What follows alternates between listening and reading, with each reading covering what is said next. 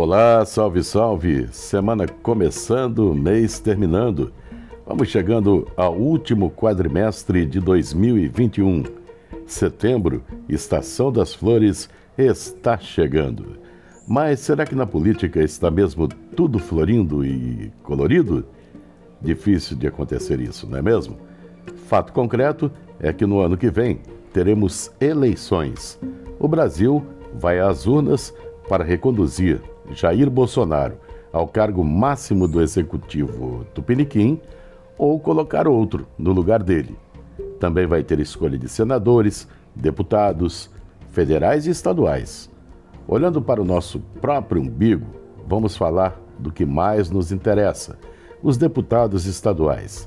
A região tem um histórico de mandar muitos nomes para a disputa e, com isso, comprometer a sua representatividade lá na Assembleia Estadual.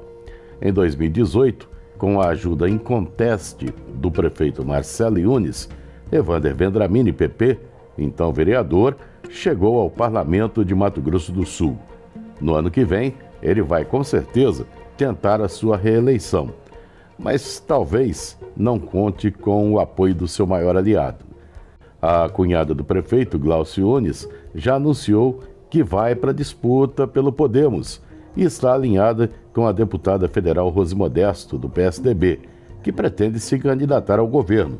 E claro, Gláucia deve receber o apoio de Marcelo, que é um dos políticos mais populares dos últimos tempos.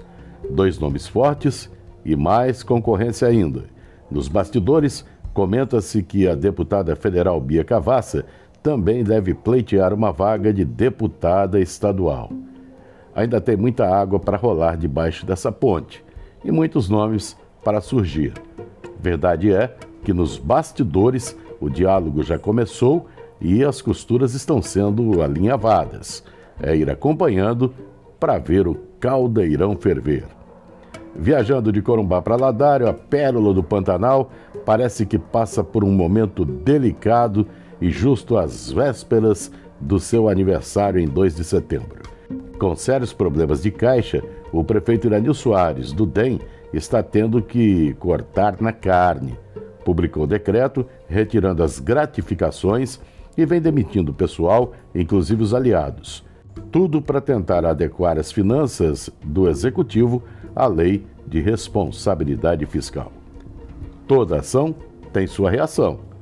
O que pode vir ainda é uma incógnita. Iranil pode conseguir apoio e união para tentar equilibrar a sua administração, ou ter que enfrentar retaliação severa dos que se sentem prejudicados. É aguardar para ver. A gente fica por aqui, mas amanhã tem mais, hein? Até lá!